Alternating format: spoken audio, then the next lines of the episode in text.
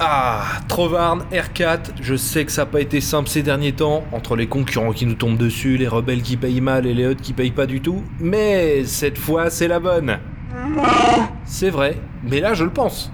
Nous sommes les seuls sur le coup, pas de concurrence, pas d'embrouille, trois soldats à descendre à tout casser, du tout cuit. On pourrait déjà boire le verre de la victoire si on le voulait. Où il est d'ailleurs?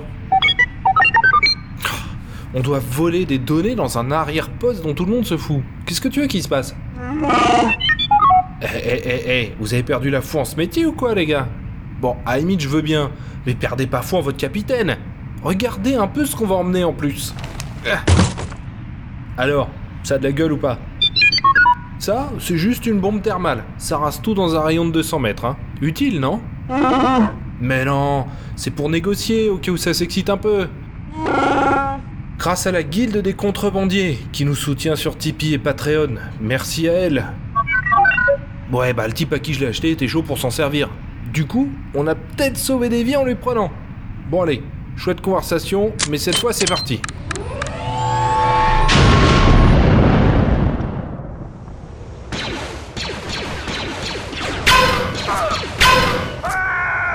Attention, Trovarne, il y en a un qui se tire Mais dégomme-le, Blast euh, Tu vises mieux qu'en se sont des Trandoshan, hein Ah, Super, il s'est enfermé. Beau boulot. Non, non, quand tu fais de ton mieux, reste plus qu'un cratère fumant. Ça, c'est du travail salopé. Salutations, soldat Bon, t'es dans de sale drap, hein Si j'étais toi, j'ouvrirais la porte. Je suis derrière une porte de duracier renforcée. Votre seul accès est une vitre blindée de 15 cm de large. Allez-y, montrez-moi de quoi vous êtes capable. Ok. Trovarne, si tu veux bien. D'accord, d'accord, j'ai vu, j'ai vu. Bon, t'ouvres. Sinon, on te sort par ta petite vitre, hein. Et ça risque de faire un peu mal. C'était moins blindé qu'est-ce que je pensais. C'était pas une vitre blindée, en fait. Si tu connaissais l'Empire comme je le connais, tu le saurais. Bien Bravo, petit gars Te voilà promu au rang d'otage coopératif. Ah ouais? Ah, Merci les gars. Et euh, et ça fait quoi? Ça commence avec un choix très simple. Soit tu nous emmènes au serveur, soit le Wookie te plie à l'envers. Ok. Les serveurs sont par là-bas. Excellent choix. Passe devant. Et euh, vous venez d'où comme ça? Oula, attends, on s'est mal compris là. Tu parles pas, soldat. Tu fais ce qu'on te dit, c'est tout. Tu m'expliques pourquoi c'est ouvert là? Je, je parle là Oui, s'il te plaît, oui. Ça a l'air d'avoir été forcé. Et ça te choque pas plus que ça? Moins que de me faire plier à l'envers.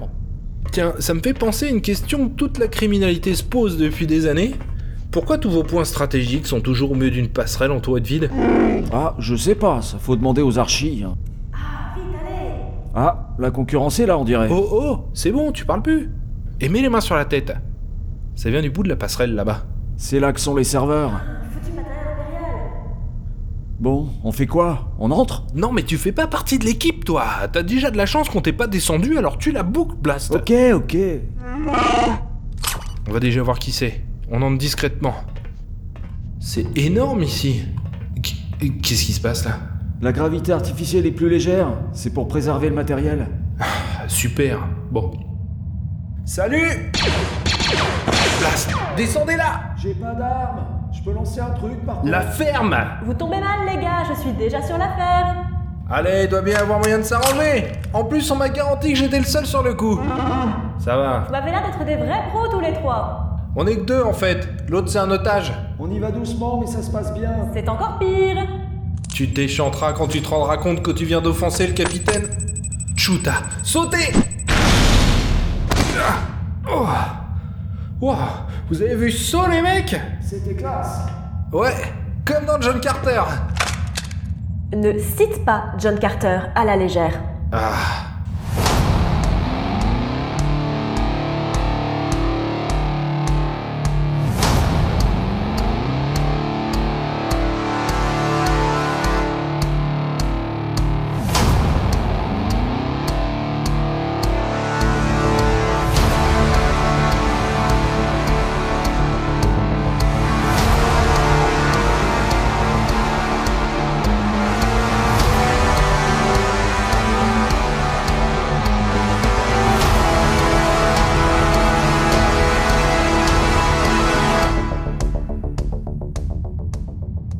Je suis contente que vous soyez là, messieurs.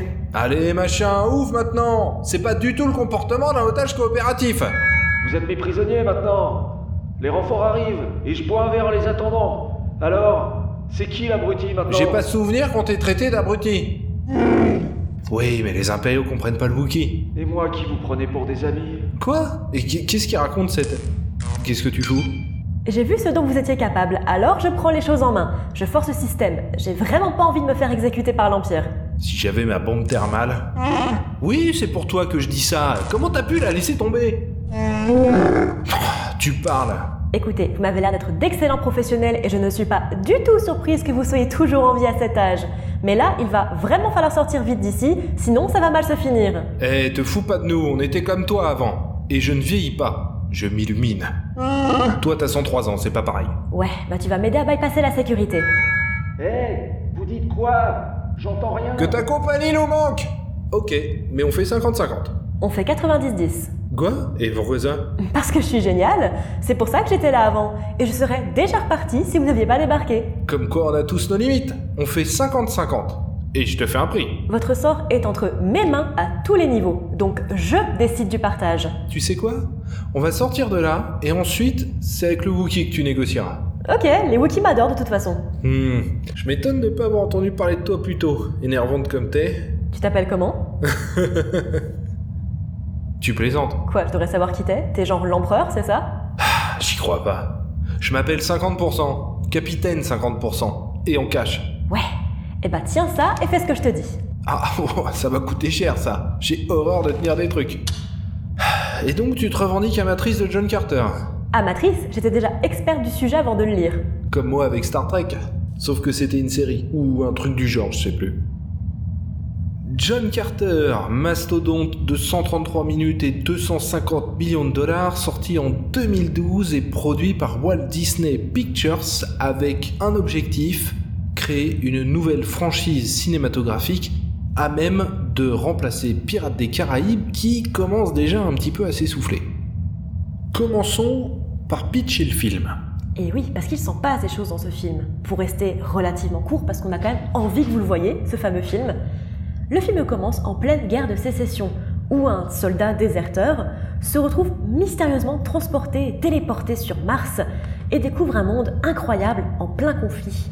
Car la planète Mars, aussi appelée Barsoom, est au cœur d'une guerre mystérieuse entre tous les habitants de la planète. Film qui sera un échec retentissant pour la production.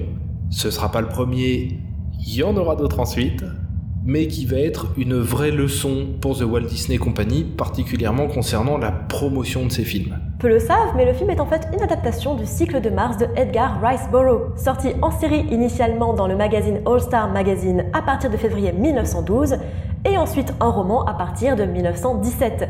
Il comprend à la base 10 volumes jusqu'en 1948 et un 11e volume sortira de manière posthume en 1964. Ok, précise effectivement. Comment est-ce que tu qualifierais Edgar Rice Burroughs? Ah, c'est difficile comme question. Je dirais que c'est un peu un pré-Frank Herbert.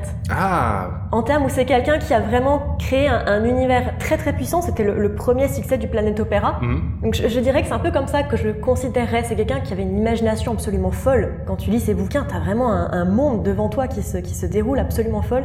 Je dirais que c'est un peu comme un pré-Frank Herbert. Quand, quand je lisais John Carter, c'est un peu ça qui m'est venu. Parce que je les ai découverts après Dune. Hmm.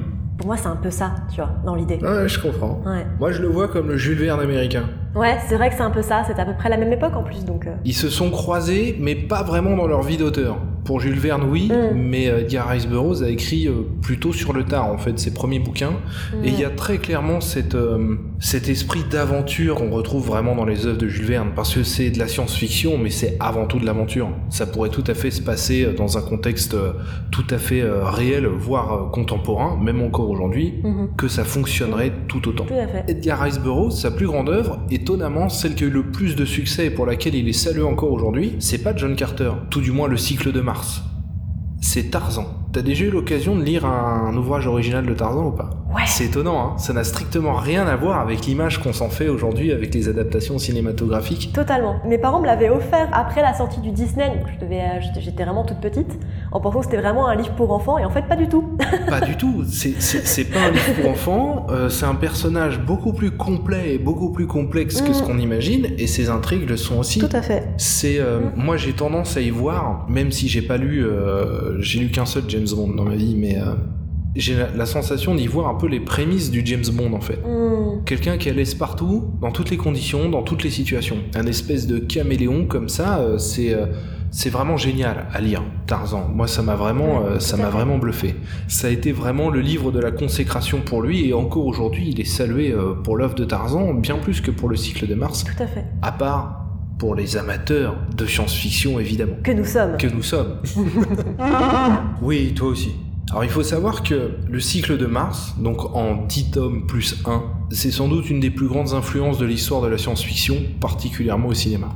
Là tout de suite, j'ai pas un seul film de science-fiction, ou tout du moins de space opéra, qui, qui ne nous ramène pas à John Carter, Mhm. en fait, comme le récit essentiel, le récit fondateur. De la personne qui se découvre et qui fait son récit initiatique et tout ça, oui, c'est très ancré dans le space opéra dans tous les cas. Voilà, exactement. Et en même temps, on y retrouve une princesse euh, badass euh, qui se débrouille très bien toute seule, Mhm. euh, qui va même recadrer euh, le protagoniste euh, régulièrement sur le fait que c'est une femme euh, libre et indépendante euh, qui est euh, au moins tout aussi forte que lui, hein. Mhm.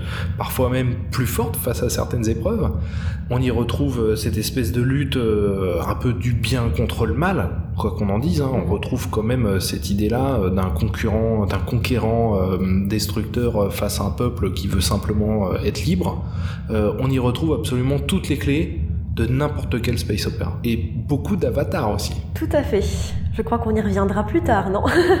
Ouais, je pense qu'on va y revenir effectivement parce que dans le cadre de l'adaptation Ouais. cinématographique, Ouais, c'est particulièrement éloquent. Ouais.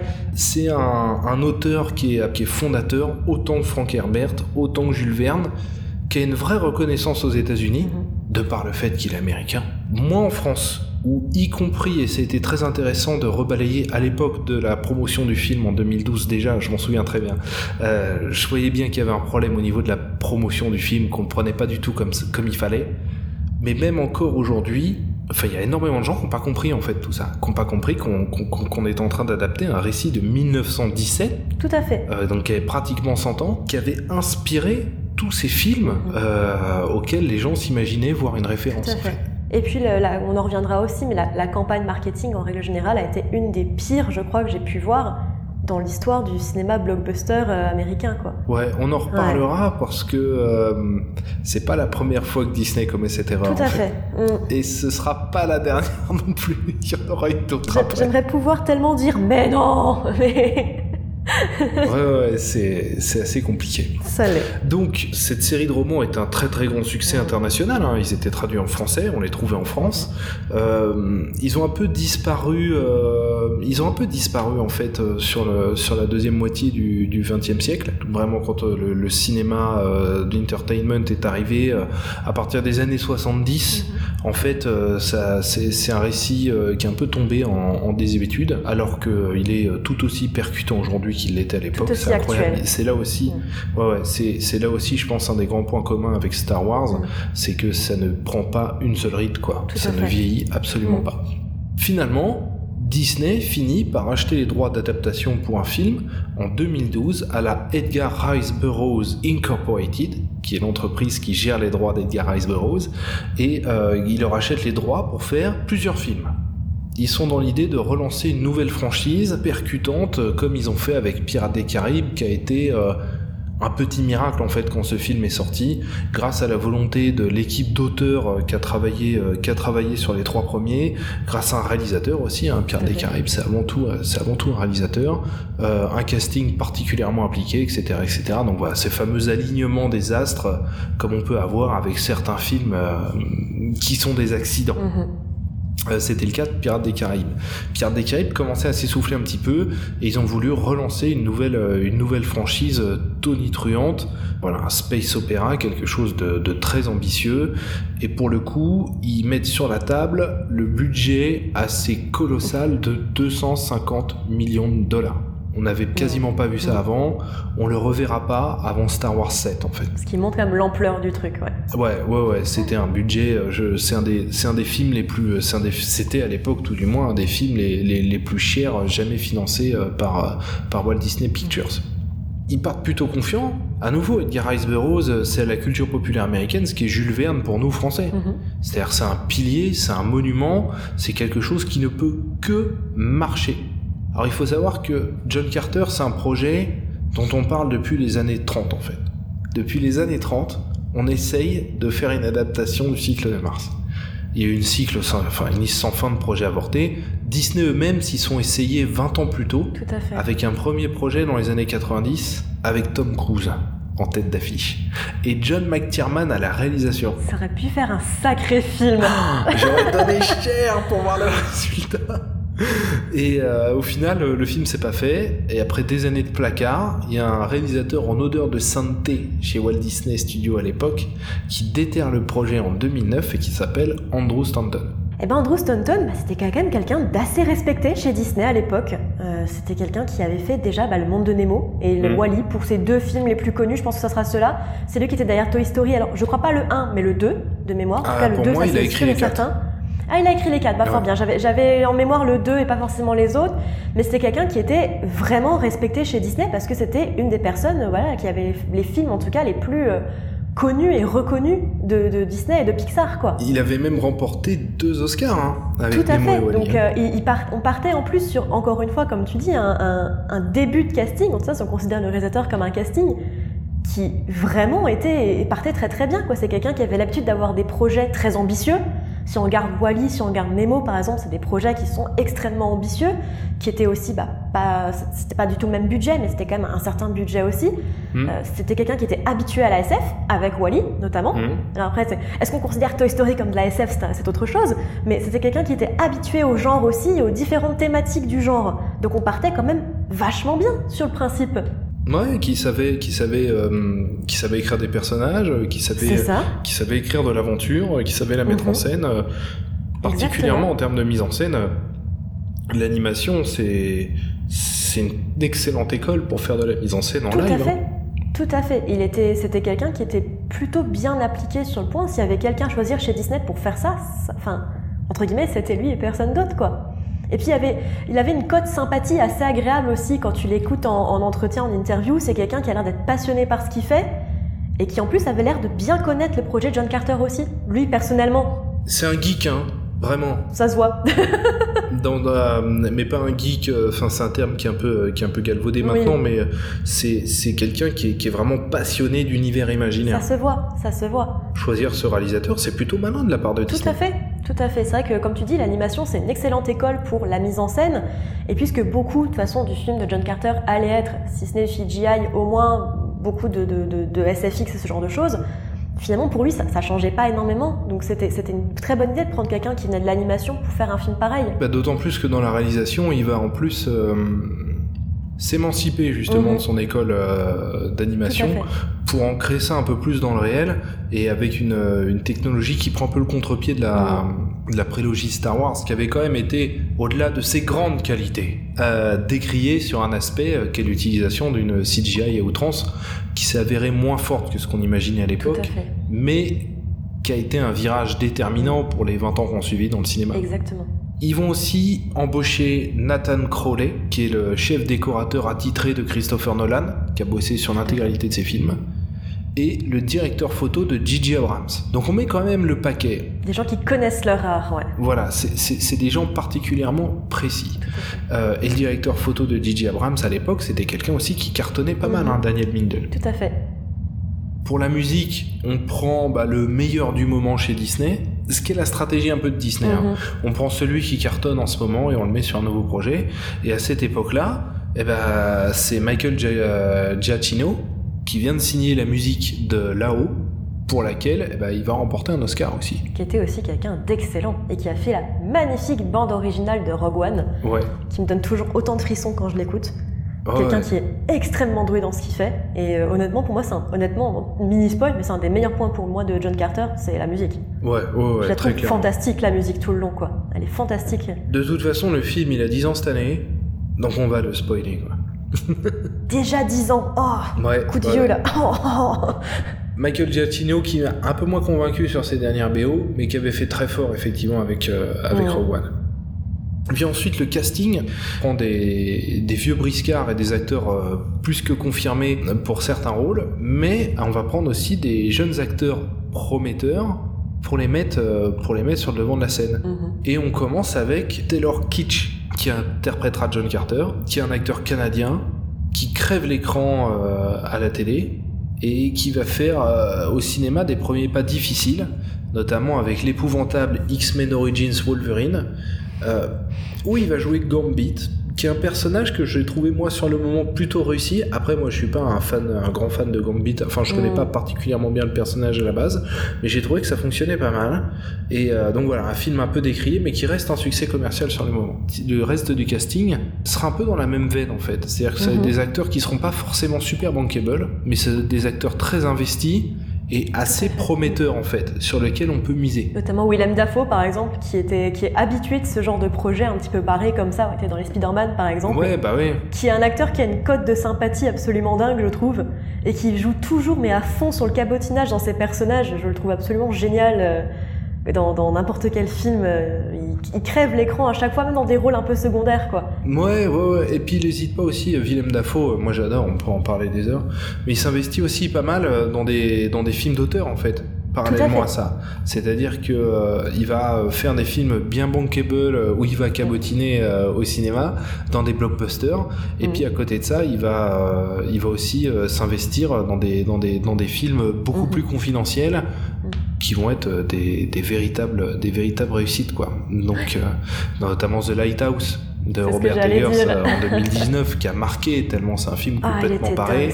Euh, et à côté de ça, il aura joué dans Justice League, tu vois. Mm. Euh, Enfin voilà, c'est c'est- la carrière de, de Willem Dafoe, elle est très intéressante aussi. Ensuite, on va retrouver, euh, alors je me souviens jamais de son nom, Mark Strong, qui va jouer aussi dedans, qui est un Mhm. acteur super intéressant, qui a l'habitude de jouer les méchants, beaucoup quand même, Qui a une tête de méchant, il faut dire ce qui est. Tu- qui a une tête de méchant, mais qui joue bien les gentils aussi, tu vois. Dans Oui, c'est Kingsman, euh, je trouve C'est que ça- son rôle de Merlin, ça fonctionne Mhm. bien, il est très attachant et tout. Puis il a un final absolument Mhm. quart d'heure de cinéma, son final dans Kingsman 2, euh, mais qu'on a aussi. euh, qui a explosé euh, avec le premier avec le premier de Sherlock Holmes en C'est fait ça, ouais. Mm. où il faisait un méchant quand même assez euh, assez flippant assez euh, assez vicieux Et on aura aussi Brian Cranston dans ce film, ouais comme un des premiers acteurs qui est aussi à l'époque quelqu'un qui était euh, assez connu voilà, pour Malcolm par exemple, mais aussi pour la série. Ah, comment elle s'appelle déjà cette série? Breaking Bad Euh, Breaking Bad, voilà, dans Breaking Bad, il était, il était à fond de sa carrière aussi à ce moment-là. Encore une fois, c'était assez osé pour lui de partir sur un rôle pareil. euh. Et c'est l'année euh, qui va Ouais. vraiment lui permettre de lancer sa carrière cinématographique, en termes de Mhm. long métrage, j'entends. Parce qu'il va jouer, cette année-là, il va jouer dans John Carter, et un personnage, et il est assez incroyable, mais je pense que c'est aussi grâce à l'écriture, c'est-à-dire qu'il fait un personnage qu'on va voir 10 minutes à tout casser, c'est un film de plus de 2 Mhm. heures, qui va être immédiatement super attachant en fait Ouais. Et qui va nous, nous attraper tout de suite quoi. Il a joué un capitaine de cavalerie, mais cette année-là, il sort, euh, il joue dans John Carter, il joue dans Total Recall Mémoire Programmée, ou qui est un film dont on peut parler, mais que, que je trouve super inventif en termes de direction artistique. Mais lui, il fait un personnage super intéressant, et il va jouer dans Argo aussi, Tout à fait, c'est vrai. qui va remporter plusieurs Oscars. De toute façon, ce, ce- ce mec, pareil, c'est c'est quelqu'un qui peut faire, euh, comme tu dis, il peut être dans un film pendant 10 minutes, on va se souvenir de lui. Ouais, ouais, Ouais. je sais pas ce qui se passe. Il a une façon de crever l'écran Ouais. qui, est, qui est assez incroyable parce qu'en plus, il fait jamais deux fois le même Tout à personnage. fait. Ouais. C'est toujours très différent ce qu'il fait. Ouais, dans, dans Total Recall, il fait le dernier des salopards. c'est ça. Et là, il fait un capitaine de cavalerie euh, super attachant, euh, qui, euh, qui sent tout le potentiel qui réside en John Carter, qu'est-ce qui veut en faire quelque chose, qui voit que c'est un mec un peu abîmé. Mais bon, on en parlera après. On a quand même un personnage important qu'on n'a pas encore cité, qui est interprété par Lynn Collins, qui joue la princesse de Mars, Mhm. qui vient aussi, euh, qui joué- Aussi dans X-Men Origins, c'était la copine de Wolverine. Ouais, ouais, ouais, ouais. Et qui crève l'écran aussi dans ce film, Il faut, quoi. il faut dire qu'elle est absolument magnifique cette femme. Elle a une prestance, elle est sublime. Elle a, quand elle arrive, on a l'impression vraiment que c'est une princesse quoi. La manière dont elle se tient, je trouve, elle est, Ouais. impressionnante cette femme. Je pense que c'est, et ça, ça fait partie pour moi de la modernité euh, du film, et, euh, et c'est pour ça qu'il faut le revoir aujourd'hui. C'est que euh, j'ai rarement vu une telle interprétation d'une femme forte dans un blockbuster en fait. C'est vrai. C'est-à-dire que effectivement c'est une princesse et c'est une souveraine en fait. hein. Mhm. C'est c'est même pas une princesse, c'est une future reine en fait. On le ressent. Oui. Et en même temps, c'est un personnage euh, qui n'hésite pas à mettre euh, les mains dans le cambouis. Euh, C'est, c'est voilà, c'est une femme forte qui se laisse pas marcher sur les pieds, qui refuse qu'on décide pour elle ce qu'elle doit faire ou pas, etc., etc. Et ça marche divinement bien dès les cinq premières minutes du film où elle Mm. apparaît. Ça fonctionne tout de suite, quoi. Disons qu'il la traite plus comme, euh, comme on traite normalement un personnage royal masculin. C'est-à-dire quelqu'un qui n'hésite pas à aller sur le, sur le champ de guerre, quelqu'un qui n'hésite pas à aller sur le champ de bataille et qui va aller avec ses troupes et qui va connaître son, pas que la politique, mais qui va aussi connaître le milieu militaire. Et je trouve que c'est un traitement euh, qu'on applique normalement plutôt aux personnages euh, royaux masculins. Et c'est top, parce que c'est si rare, encore aujourd'hui, de- des personnages comme ça. Bah ouais, comme quoi, si tu veux, c'est pas une question d'air du temps. Hmm, c'est une question de volonté de l'auteur. Exactement. C'est si tu décides. Enfin, c'est là, là, là, vraiment, je trouve que c'est. euh, Enfin, ça, elle crève l'écran. Elle crève Mm. l'écran. Et elle est d'une actuelle, mais d'un bout à. Enfin, ils arrivent. Mm. Un film de 2012 comme celui-là arrive mieux à proposer un personnage féminin euh, fort, mais, mais sincère en même temps dans son écriture et tout. Un film de 2012 arrive mieux à faire ça que, que tous les films un peu. euh, qui surfent un peu sur une vague. euh, Féministe, pseudo. voilà, avec un peu. Ouais. Enfin voilà, ça, ça fout par terre tous les films un peu opportunistes sur le sujet qui ont été faits, euh, qui ont été faits depuis quoi. Exactement, et je veux dire, c'est quand même pas compliqué à faire. Tu vois ce que je veux dire? Il n'y a, pas y a pas besoin de se casser trop la tête à le faire. Je veux dire, Alien le faisait très bien avec Helen Ripley. Je suis pas sûre que c'était une. Ouais. intention de réalisation non plus, quoi. C'est. C'est juste li- littéralement écrire un personnage, pas en fonction de son sexe, mais en fonction de ce que le personnage doit dire. Ça aurait pu être un homme, ça aurait été pareil. Ouais, ouais, Et là, on, remarque le fait qu'elle soit, qu'elle soit super, mais tu vois, c'est- vraiment que c'est une volonté des, ré- des- des scénaristes, des réalisateurs de ne pas le faire, en fait, plus, euh, plus qu'autre chose. Ouais, ouais. Et comme quoi, un- un livre écrit en 1917 nous permet de faire un truc comme ça en 2012. quoi. Absolument, parce que le personnage, et, et ça c'est un des, c'est quelque chose qui a jamais été reproché au film, c'est que bah, le film Mhm. il est plutôt fidèle au bouquin en fait. Totalement, totalement. Alors, il fait l'impasse sur certains trucs, euh, il en intègre d'autres qui viennent des tomes suivants, etc. Mais, mais Parce qu'il n'y a pas le choix. Bah ouais, mais ça fonctionne super bien. Et, Ouais. et le personnage, il est euh, caractérisé de la même façon qu'il ne l'était euh, dans ce bouquin sorti en Mhm. 1917. Totalement. C'est quand même fou. Mm. Tout à fait. Eh Alors Vous regrettez de m'avoir attaqué, hein? Je regrette surtout de pas t'avoir descendu, fils de Chuta. Et moi, de ne pas avoir effectué mon opération hier. Oh, Je vais avoir une promotion avec ça, moi je le sens Et ce serait mérité. Quand on sera sorti, c'est moi qui le descendrai. Je crois pas, non. Je vais le vendre à des droïdes complètement cinglés dans les bas-fonds de Coruscant. Il va le sentir passer, tu vas voir. Et Pour ça, il faudra l'attraper avant moi. Mais tu me connais vraiment pas, en fait. C'est marrant, quand tu dis ça, j'ai l'impression que tu te prends vraiment pour une légende. C'est la légende qui se prend pour moi. J'ai dégommé Myrthe Segès, moi. Ah, c'est toi Ouais. Le type qui courait au casse-pipe, mais qui a eu la chance. Quoi? Qu'est-ce qui t'a dit ça? Talon Card. Talon Karn, ce fils de Chuta, eh ben il ferait mieux de la fermer, cet arnaqueur. Bon, après le casting est, est assez, assez large Mm. déjà. On peut saluer quand même une petite apparition de John Favreau Tout à fait. l'int- dans, dans ce film. C'est vrai. Euh, parce que John Favreau, on le voit, que voilà, la une des nouvelles têtes euh, créatives euh, de Star Wars, mais John Favreau, il a une, car- il a une carrière d'acteur beaucoup plus importante que sa carrière de réalisateur. hein. Sa page Wikipédia est assez impressionnante, ouais. Ouais, ouais, ouais, ouais, ça fait 30 piges hein, Ouais. qui joue dans des qui joue dans des longs métrages, hein, vraiment au cinéma. Donc voilà, un casting qui est fait de têtes connues, de têtes moins connues, mais pas de grands noms en fait. Tout à fait. Il y a pas euh, Tom Cruise, il y a pas euh, je sais pas qui, il y a pas un grand nom euh, en produit d'appel pour ce film. Ce qui rend le film super divertissant parce qu'on n'a pas un acteur qui va écraser tout le monde et en même temps c'est peut-être ce qui va lui faire défaut quand le film va C'est sortir. une des raisons, je pense, où les gens ne se sont pas déplacés. Ils ne connaissaient personne. Ouais, ouais, je Mm. pense aussi. Moi, je dirais bien un mot sur Taylor Kitsch, Mhm. qui est un acteur que je trouve, moi, super convaincant. hein. Je trouve que c'est un bon il acteur. avait 30 piges au moment de tourner John Carter?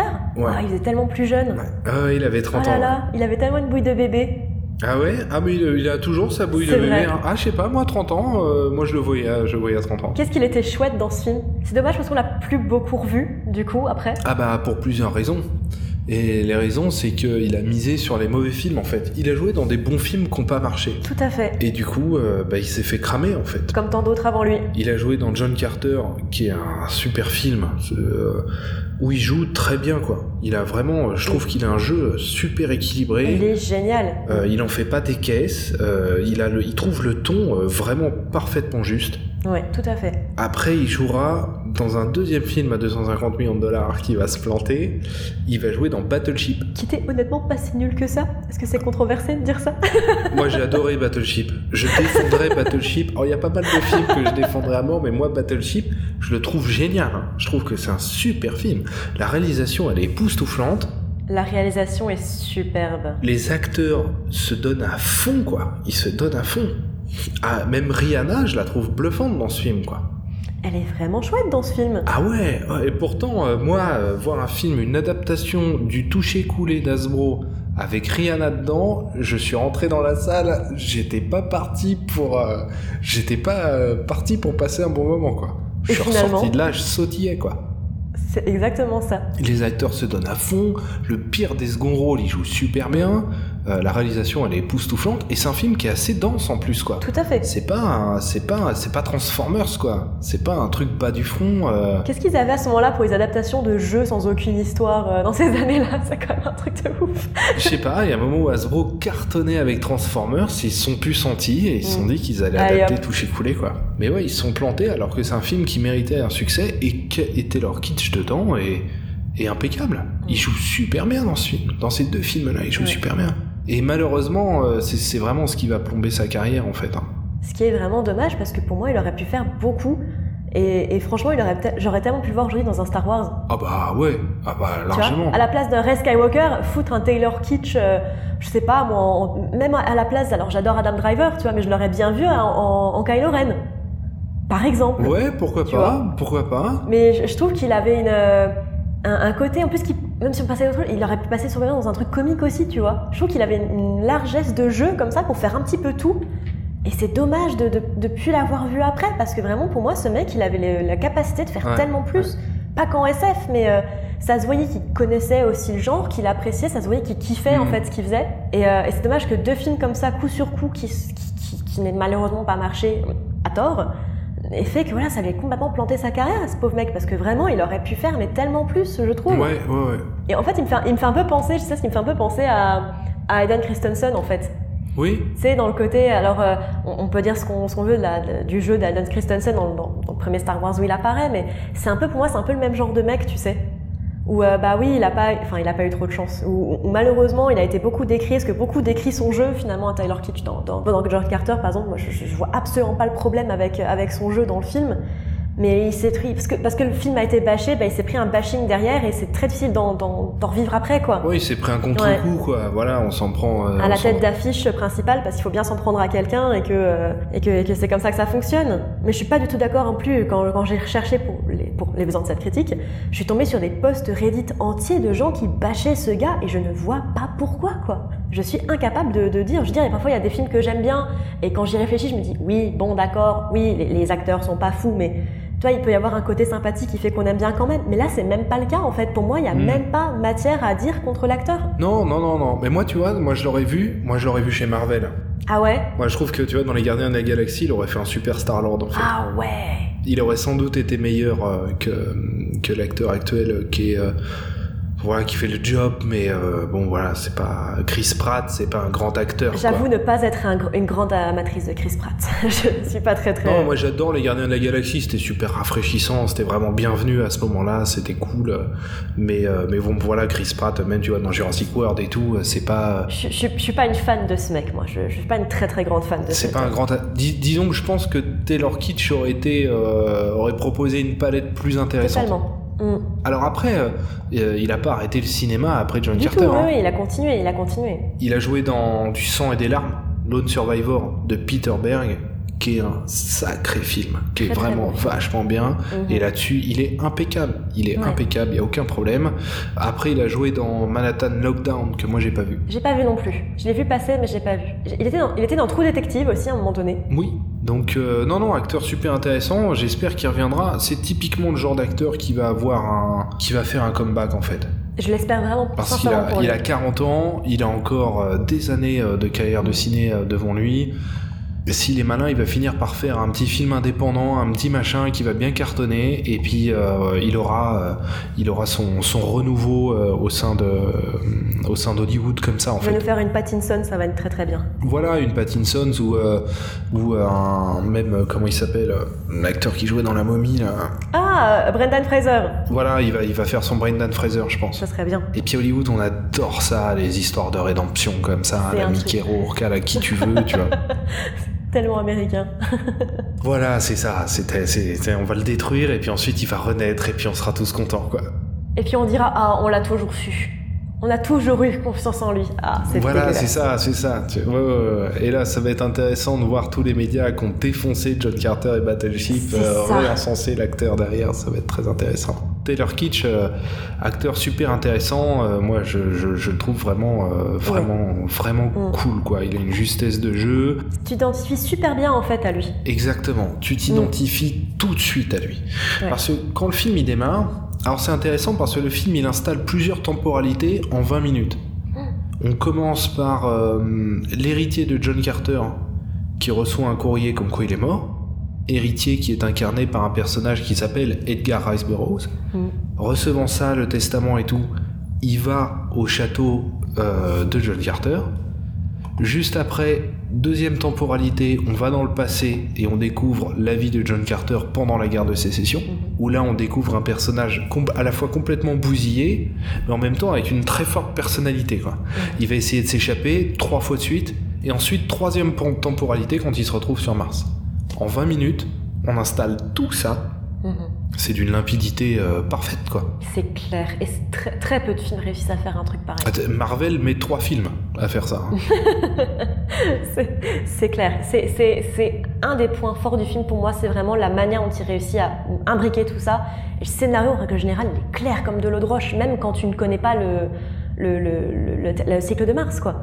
Tu peux aller voir ce film sans connaître les, les livres, ce qui est rare. T'as pas besoin de background. Et en même temps, si tu l'as, c'est encore plus cool parce que tu découvres un truc que t'as lu depuis, souvent depuis gamin, parce que c'est un livre souvent qu'on découvre assez, assez ado finalement. Ouais. Et t'as cette, euh, c'est voilà, c'est t'as, cette euh, ouverture sur ce monde-là qui est faite, mais de, avec vraiment beaucoup de brio, je trouve. Ouais, ouais. En fait, c'est d'une lisibilité assez exemplaire du début à la fin.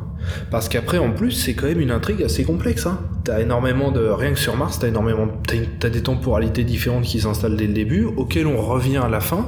Mhm. On revient plusieurs fois en arrière. T'as plusieurs factions sur Mars. Mhm. Avec euh, voilà, des positionnements un peu politiques euh, différents les uns les autres et puis entre eux etc.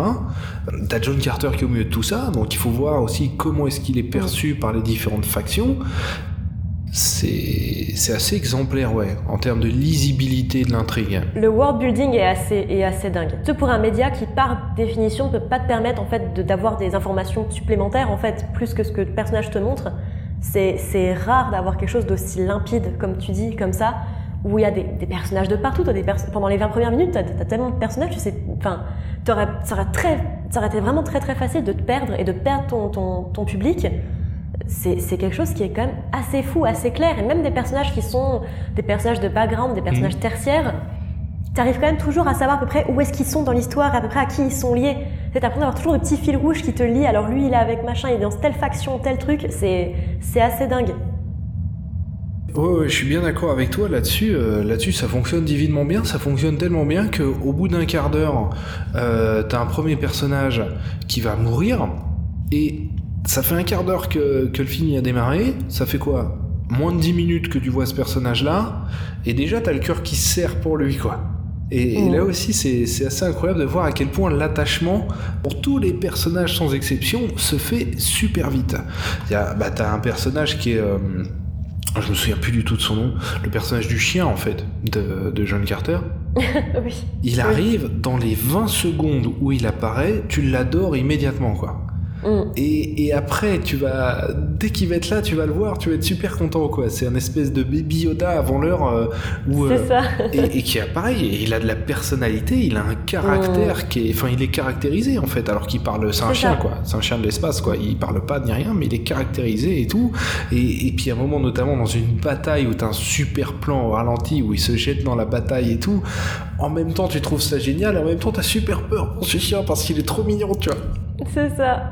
Moi, je suis, je suis très impressionné en fait par cette réalisation Tout à fait. parce que on est sur un truc euh, archi épique, euh, on est vraiment sur un space opéra euh, super ambitieux et réussir à faire passer tout ça. Quand je regarde certains films de science-fiction qui sont sortis beaucoup plus récemment que ça, et que je revois John Carter derrière, je me dis, pff, quand même, là, euh, déjà c'est un peu injuste que John Carter se soit planté, et que ces autres films qui sont sortis depuis aient cartonné, et, en même temps tu te dis, enfin ça me fait revoir à la ça me, ça me rend plus exigeant en fait, dans ma, dans ma SF. De toute façon, c'est un, parti pris par beaucoup. Je pense qu'aujourd'hui, la, SF, très très gros très très blockbuster, très très grand public, manque de quelque chose. Ça manque de grandiose, ça manque de panache, ça manque de dose. Enfin, ça, manque vraiment de, d'un, mec qui se dit mais je vais oser faire un truc quoi. C'était un peu le début de Marvel avec le premier Iron Man. J'étais vraiment pris une claque devant Iron Man quoi. Où je m'étais vraiment dit putain ça y est, on va vraiment lancer un truc avec euh, euh, de, l'épique, des personnages, de, la musique, tout ça. Où finalement ça s'est un peu effondré je trouve de mon côté avec Marvel. Mais aujourd'hui il y a plus grand chose qui vraiment m'a m'a réveillé comme ça au cinéma quoi. Dans les bouquins ça arrive beaucoup, mais au cinéma il y a tellement peu de films qui vont dire euh, allez il va, y avoir de l'audace, il va y avoir du fun, il va y avoir du frais, il va y avoir des comme tu dis euh, des des, des moments euh, vraiment particuliers, on va dire, avec, avec ce film-là, c'est rare aujourd'hui. Et c'est- moche parce que s'il y a bien un genre avec lequel on peut faire ça, c'est avec la science-fiction, quoi. Bah ouais, c'est ça, c'est c'est d'autant plus triste pour la science-fiction. Tu vois, que, des, que les actionneurs euh, se soient un peu lissés avec le temps, etc., on peut le comprendre. Et puis un jour, t'as une bombe euh, qui arrive d'un coup, euh, comme John Wick, qui va complètement secouer le genre, Mm. et puis ensuite tout le monde va s'y mettre, et puis finalement, John Wick, ce sera la norme, Mm. et on repartira sur autre chose.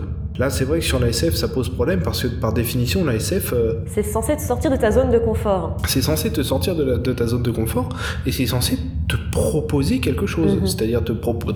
C'est censé avoir un parti pris la SF. Tout à fait. Et là, malheureusement, une des définitions d'Hollywood aussi, c'est de ne pas prendre parti, de rester le plus neutre possible pour ne surtout froisser personne. Ouais, et je pense que ça risque encore d'empirer un peu avant de Ça s'améliorer. va quoi. s'empirer encore beaucoup, mais il y a quand même un peu du côté série, je trouve, où ça change un petit peu The Expense, par exemple, où on a essayé d'avoir un côté un peu plus différent. Alors après, c'est parce que les, les, auteurs étaient aussi présents sur le projet, c'était des producteurs qui ont aussi été là pour euh, sauver un peu leur bébé, j'ai envie de dire.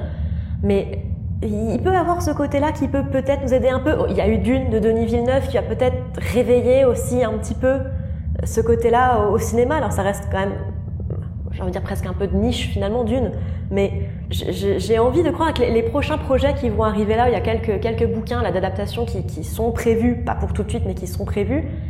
J'ai envie de me dire que si les auteurs restent impliqués, on pourra peut-être un peu sortir de ce, ce, ce bourbier où est la SF aujourd'hui au cinéma, où il faut vraiment que ce soit. Si c'est hors mainstream, ça va encore, mais si c'est vraiment mainstream blockbuster à, à, à gros, à gros jetons, ça va pas le faire quoi. Ouais, ouais, ouais, c'est, euh, on reçoit un peu des signaux contradictoires sur Ouais, le sujet en ce moment. Parce que t'as effectivement Dune, qui a en plus cartonné euh, dans une période où on s'imaginait pas qu'un film pourrait cartonner. C'est ça. Donc, ce qui est aussi la preuve que le Covid n'excuse pas tous les échecs cinématographiques. N'est-ce pas Ridley Scott? Parce que Dune y arrive, ouais, enfin Ridley Scott ou, euh, ou euh, les trois derniers Disney, tu vois. Exactement. Ou Jungle Cruise, par exemple. Pour ne citer que. Mais t'as aussi euh, Spider-Man No Way Home, Mhm. qui est pour moi euh, l'ultime renoncement à la créativité, qui cartonne aussi énormément, quoi. Donc euh, voilà, là on, on, on reçoit des signaux un peu contradictoires en ce moment. Et il y en a eu quand même, pour moi c'était... Il y, en a eu, mais trop peu aujourd'hui, et j'ai l'impression quand même y a y les, les studios ont peur en fait, parce que, bah, mine de rien, John Carter a été un, un des films qui, qui a participé aussi à ce côté euh, trouille aussi de- des- des studios. Et c'est moche parce que, purée, s'il faut y aller sur un genre, c'est sur celui-là, quoi. Mais c'est pas le seul, hein. Et à nouveau, de toute façon, euh, ça c'est mon mantra, euh, les auditeurs, auditrices d'Hyperdrive le savent, mais euh, à chaque fois que Disney ose quelque chose de différent, Disney se fracasse les dents au box-office.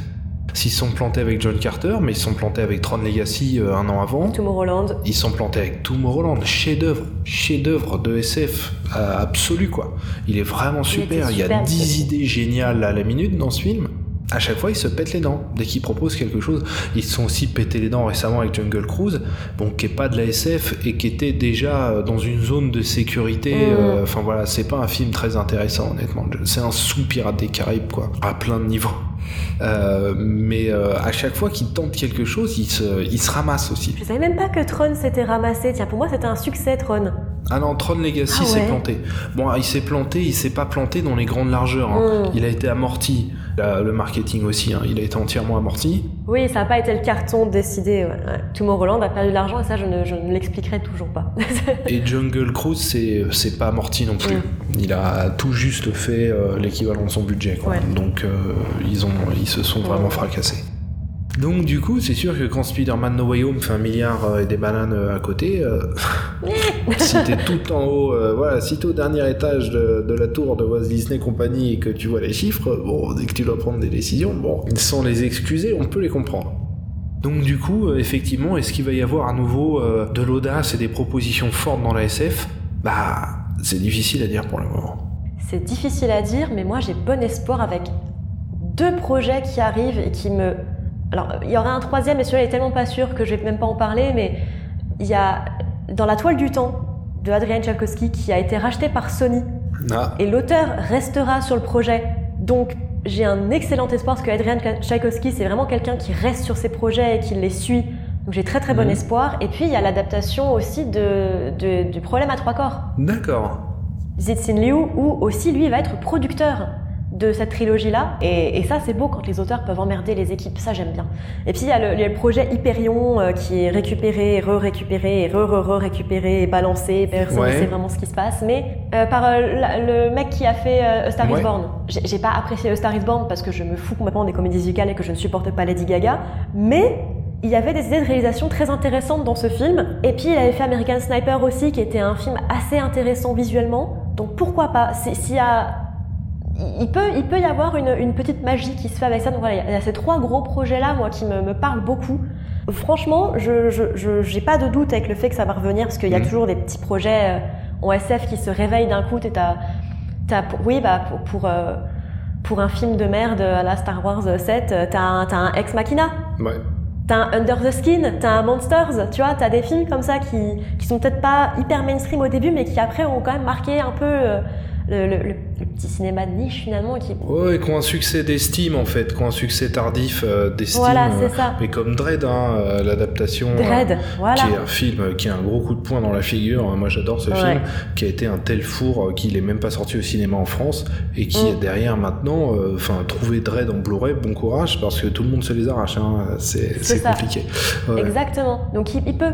Mais ouais, ce projet, donc c'est Bradley Cooper qui va réaliser, euh, qui va réaliser ça, le film. Bradley Cooper. Ouais, bah, l'avantage aussi, c'est que lui, effectivement, vu les cartons qu- que sont ses films quand il est fait, l'avantage en plus, c'est que euh, l'auteur-producteur va être derrière lui, mais les autres producteurs Ouais. risquent sans doute de lui foutre une paix royale parce que, parce que ce mec, il fait des films Oscar.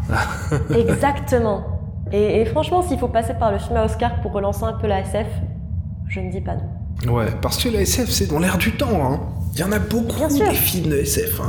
y compris sur les plateformes de SVOD, quoi. Netflix en sort plein, Ouais. Amazon Prime en sort plein, Ouais. Apple, t'as l'impression qu'ils sortent que ça. Apple sort pratiquement que ça, honnêtement, presque. hein. Que la, ouais, la, la SF est dans l'air du temps. Peut-être une SF que moi je trouve un peu trop euh, pessimiste. Mais, euh, mais ça va venir aussi, ça va évoluer. Il y en a un moment où on en aura marre de la SF pessimiste. On aura envie de propositions un petit peu plus optimistes. Ouais, c'est des cycles en SF de toute façon. Quand tu regardes, euh, t'as pendant 10 ans, tu vas avoir un truc sur le cyberpunk, il va y avoir que ça pendant 10 ans. Puis après, ils vont en avoir marre, ils vont faire de la dystopie, puis ils vont en avoir marre, et puis ça va, ça tourne comme ça à Mm. chaque fois. Puis c'est des effets de mode aussi. S'il y a un film qui va faire ça, euh, t'as eu Hunger Games, il y a eu des Hunger Games là pendant 10 ans après, quoi. Ouais, ouais, ouais. Ok, on a fait le plus dur. Donne-moi la clé hydraulique. Tiens. Euh, c'est pas une clé hydraulique, ça. Ah, pardon. Tiens. En fait, t'es en train de me donner le premier truc qui te vient, là, je me trompe. Non, en effet. T'es conscient du fait que chaque seconde qui passe nous rapproche de l'exécution sommaire? Sommaire, ça dépend. Je suis le genre de type dont on se souvient. Particulièrement au moment de son exécution. On m'avait dit que les vieux de la vieille étaient à la cool, mais alors je pensais pas à ce point. J'ai que 35 ans. T'es consciente de ça? 35 Tu veux que je parle plus fort? Ça va. Tiens, la voilà ta clé hydraulique. Merci. Sorti en 2012, on le rappelle, il y a plus de 10 ans. hein. Euh, on était en pleine euh, époque du fond vert. Clairement, tous les films de science-fiction et tous les films de y compris les séries télé. hein. Donc on est vraiment dans cette période-là, quoi. C'est-à-dire qu'on fait pas juste les plans euh, où on est en voiture en train de conduire et où on fout du fond vert derrière. On fait absolument tout au fond vert en 2012. hein. Vraiment. Et ça, c'est vraiment important de, de le noter, particulièrement en revoyant ce cinéma de cette époque-là. Et ben, il s'avère que pour John Carter, tout a été filmé en décor naturel, sur lequel on a ensuite rajouté derrière des éléments en CGI, que ce soit en arrière-plan ou que ce soit euh, des accessoires, des personnages, etc. etc. Mais c'est pas rien cette façon de faire. Parce que c'est finalement la fusion des deux genres de cinématographiques. De toute façon, c'est les deux styles, les deux styles euh, d'effets spéciaux qu'a installé George Lucas en fait, avec sa trilogie originale et sa prélogie. Et ici, ils sont fusionnés en fait pour une des Mhm. toutes premières fois. Et c'est ce qui donne aussi une patte euh, particulièrement crédible au film. Mhm. On Tout y croit, on y croit dès le début, dès la première seconde sur Mars, on y croit. C'est un film qui est absolument magnifique pour ça, pour ce mélange-là, parce que ça se voit que les décorations sont naturelles, c'est pas quelque chose qu'on peut, euh, en tout cas pas à l'époque, c'est pas quelque chose que tu pouvais vraiment faire à ce point-là. Et les lumières surtout, du coup, parce qu'elles sont en partie naturelles, elles sont absolument dingues. Je crois que c'est la scène où, euh, où euh, le, personnage de, de- la princesse est, est introduite. On est avec une espèce de d'aube qui est absolument sublime. Il y a des lumières dans ce film qui sont dingues. Et ça se voit justement qu'il y a ce mélange entre, oui, tu as du CGI, mais tu as aussi beaucoup de travail sur les, les- les effets pratiques et naturels qui, qui vraiment donnent un, un aspect très véritable et très vraisemblable en fait à ce film. Pour ses décors extérieurs, il a été tourné aux États-Unis, euh, dans l'Utah principalement. Une partie du lac se passe dans le lac Powell, et ça a été tourné aussi euh, donc dans l'Utah et à Los Angeles. Et ça se voit aussi, les personnages, ils sont écrasés par la chaleur. Ouais. Tu le vois, ils font, il fait, une chaleur à crever. euh, L'Utah, quand il quand t'as un soleil comme ça, je peux te dire, il fait pas froid. quoi. Oui, Et ça ajoute aussi, il y a toujours, euh, les personnages ont toujours les yeux euh, un petit peu resserrés par Ouais. la luminosité, quoi. C'est, ça ajoute, euh, ça ajoute un réalisme assez le incroyable. côté au- martien qu'on imagine quoi. Voilà, c'est ça, et qu'on devait clairement imaginer en 1917, Bien sûr, tout à fait. parce qu'on savait rien de cette planète, Ouais. quoi. Et il y a aussi un aspect que j'aime bien dans ce film, c'est que c'est un, c'est un des seuls films où on intègre l'idée d'une gravité qui serait pas la même que sur Terre. Tout à fait. Et ça, des films qui intègrent cette idée-là, à part quand ils sortent dans l'espace et tout, mais Mm. sinon, n'importe quel, même dans Interstellar, ils font sur n'importe quelle C'est planète, pareil. la gravité c'est la même. Enfin, on se pose, on en parle même pas, on se pose même pas la ça. question. En fait, Ils en parlent vite fait dans The Expanse, c'est encore pas au point, ils le font dans les livres. Mais à part ça, vraiment, dans des films, je ne vois pas à un moment donné où ils le font. Et là, non seulement ils en parlent, mais ils en jouent. Ouais, La gravité de la planète fait que bah, John Carter, c'est plus un humain normal, ça devient quelqu'un d'exceptionnel aux yeux de l'intégralité de la planète. tout à fait. Mais ça, mais c'est tellement malin. C'est une idée vraiment maligne, quoi. C'est si bien trouvé. Ah ouais, ouais, ouais, ouais, ça fonctionne super bien. C'est vraiment, c'est vraiment top. C'est des décennies avant Hulk qui saute euh, pour grimper en haut d'un immeuble, quoi. C'est, c'est un truc qui est, euh, qui est, qui est vraiment brillant. Et c'est vraiment très bien retranscrit dans le film. Tout à fait. Ça s'en fait un personnage super fort et les moments où il se bat sont vraiment euh, tonitruants. On sent qu'il y a du poids dans ses, dans ses frappes, quoi. On sent qu'il y a du, du- ouais, la densité, quoi. C'est. Le marteau de Thor ouais. quand il frappe quelqu'un, quoi. l'impact. Ouais. C'est brillant. Ce, ce film, à certains moments, il me fait vachement penser au, au vieux film Conan. Tu sais, qu'Arnold Schwarzenegger dans les environnements très naturels. Ah bah oui. Et en même temps, dans le côté, bah, comme tu dis, euh, ils, sont, ils sont huilés, ils ont chaud, ils en peuvent plus. Ça m'a fait vraiment penser à ça quand je l'ai vu pour la première fois. Et je sais toujours pas si c'est un hommage ou pas. J'ai jamais réussi à trouver si c'est le cas ou pas. Ouais, c'est une bonne question. Je sais pas si c'est. euh, J'ai j'ai toujours eu l'impression que c'était vachement, tu sais, quand tu vois Schwarzenegger euh, gambader comme une brebis dans les fourrés, bah, ça m'a fait penser un peu à ça aussi, tu sais. C'est ce côté, euh, bah, comme tu dis, euh, où tu vois que les acteurs, ils, en chient un peu aussi, tu vois, où c'est vraiment des environnements qui sont vraiment pas faits pour que tu restes pendant des heures non plus, clairement. Mais tu vois que c'est euh, pas du studio, Ouais, ouais, ouais. où tu vois que c'est vraiment, euh, que, que, que ça a été pensé aussi pour donner l'aspect le plus, euh, alors peut-être pas réaliste, parce qu'il y a quand même beaucoup de CGI, mais l'aspect le plus proche de ce qu'on le connaît, plus en tout cas. concret en fait. C'est un univers qui est, concret, c'est un univers dans lequel tu pourrais Ouais. toi-même te promener en fait. Et, et ça, pour le coup, pas, du coup forcément c'est pas ostentatoire, mais quand même, quand il faut mettre le paquet, en montrant une ville, en montrant un château et tout, on met le paquet, parce qu'il y a des moments où vraiment Oui, les décors, ils ont... euh, Enfin, ils sont somptueux, quoi. On y va. Enfin, c'est Oui. très équilibré. Oui. C'est très équilibré. Les CGI, de toute façon, les effets spéciaux sont, honnêtement, je pense, un des, certains des plus beaux que j'ai vus au cinéma. Et ils ont pas pris une ride, hein. Ils Ça pourraient sortir tel quel au cinéma. Ah oui, largement. Et il est meilleur que certains films de maintenant qui sont sortis il y a quelques temps et qui n'ont absolument. euh, tu sais, souvent les CGI, les bestioles comme ça, notamment celles qu'on voit sur les affiches, tu sais, je sais plus comment elles s'appellent, mais t'as l'impression qu'elles ont pas de poids en fait, qu'il n'y a pas de gravité, qu'elles ont aucune densité en fait, qu'elles sont Mm. juste. euh, elles existent, tu les vois, mais elles ont rien. Là, tu sens que quand elles marchent, que c'est lourd et que ça se traîne, et tu sens que quand elles tapent, il y a un poids quoi. Ouais. Et, et encore aujourd'hui, il y a plein de films sortis, mais même l'année dernière, où tu te dis, mais attends, euh, c'est, c'est, c'est, c'est de l'hélium dans quoi il est fait ton truc là où, euh, Là, tu sens qu'il y a l'interaction avec le- le- l'environnement et tout, il est. Pour moi, il, enfin, c'est, c'est moderne quoi, c'est, ça a pas 10 ans. Ouais, ouais, ouais, c'est ça, c'est ça. C'est assez incroyable de voir comment il traverse le temps, euh, ce film. Euh, à ce niveau-là, il me fait un peu penser à Starship Troopers, hein, Oui. qui est beaucoup plus vieux, mais qui vieillit aussi divinement Qui bien à ce super niveau-là. Hmm. Que dire sur les messages du film en eux-mêmes? Il y a beaucoup de messages dans ce film. Il y a tellement de thèmes dans, dans ce, dans ce truc-là. Je veux dire, c'était quand même les prémices du Planète et du Space Opera. Ce mec, il a un peu posé, avec d'autres bien sûr, mais il a posé toutes les bases du Space Opera. T'as la politique, t'as le world building, t'as les, t'as, t'as, euh, les personnages qui sont dans un, dans un truc qui les dépasse complètement. T'as, t'as énormément de choses dans ce, dans ce, dans ce film-là à décortiquer. Même en termes de technologie, hein, t'as des Ah vaisseaux à énergie solaire, euh, t'as, enfin, t'as énormément de choses, et puis t'as, t'as des enjeux écologiques hein, Tout à fait. qui sont plantés et qui sont, euh, qui sont importants. T'as un regard aussi sur l'Ouest américain. Hmm. des voilà des peuples à même de vivre ensemble mais qui se font mais t'en as quand même toujours un euh, qui veut bouffer les autres euh, et j'ai adoré le final que Ouais. j'avais pas vu venir du tout Il, est, il est très surprenant. sur son retour sur Mars ah, tu le vois tellement Ouais. pas venir Euh, ça donne une nouvelle dimension au film qui était pas du tout abordée jusqu'à jusqu'au dernier quart d'heure du film. et là on change pratiquement de genre en fait avec ce avec euh, avec ce dernier quart d'heure du film qu'en dit long aussi je trouve et puis avant tout aussi ce film euh, je pense qu'il y a euh, c'est aussi l'histoire du deuil quoi Mhm. je pense qu'il y a, il y a avant tout l'essence du personnage aussi, c'est la façon dont, dont John Carter est quelqu'un qui est, qui, est, qui est une blessure ouverte, qui est, euh, qui est un deuil ultra. Enfin, tu, tu peux pas imaginer pire truc à Mhm. vivre. Et finalement, derrière le fil rouge de tout ça, et sur lequel il recoupe à la fin, bah, c'est comment il va faire son deuil euh, au milieu de tout ça. C'est ultra riche et, euh, et ça marche super bien. Et ça marche. Ça marche Ouais. super bien. C'est vraiment, quand, euh, quand on en avait parlé la première fois, c'est vraiment un des films où je ne. je- il il se fait encore bâcher beaucoup aujourd'hui et je ne comprends toujours pas pourquoi. Bah, je pense qu'il s'est fait bâcher par des gens qui ne l'ont pas revu depuis, en fait. C'est bien possible. Parce que honnêtement, je vois pas comment tu peux le revoir aujourd'hui te dire Ah ouais, c'est toujours de la merde. Et ça, ça arrive de voir un film au début puis de vraiment pas rentrer dedans et te dire Alors non, absolument pas, c'est pas pour moi. Et puis tu, tu vieillis aussi, je veux dire, en 10 ans, il y a eu quand même le temps de se passer des choses. T'as eu le temps de découvrir des trucs qui t'ont peut-être euh, peut-être plus parlé, t'as eu le temps de lire le bouquin, t'as eu le temps de faire plein de trucs. Depuis 10 ans, d'avoir toujours le même avis sur ce truc-là, enfin, le même avis négatif, je t'avoue que je ne comprends toujours pas pourquoi. Parce que c'est même pas, ça peut même pas être considéré comme de la série B qui passe bien. Non Tu vois, ça peut même pas être encore dit, ah ouais, ok, tu, vois, tu l'aimes bien, c'est de la série B, ok, ça passe. C'est- pas de la série B, quoi. C'est pas de la série B, c'est pas du plaisir coupable, or c'est de la soft SF. Tout SF, t'as pas besoin d'être vraisemblable dans tous les cas, hein, je veux dire.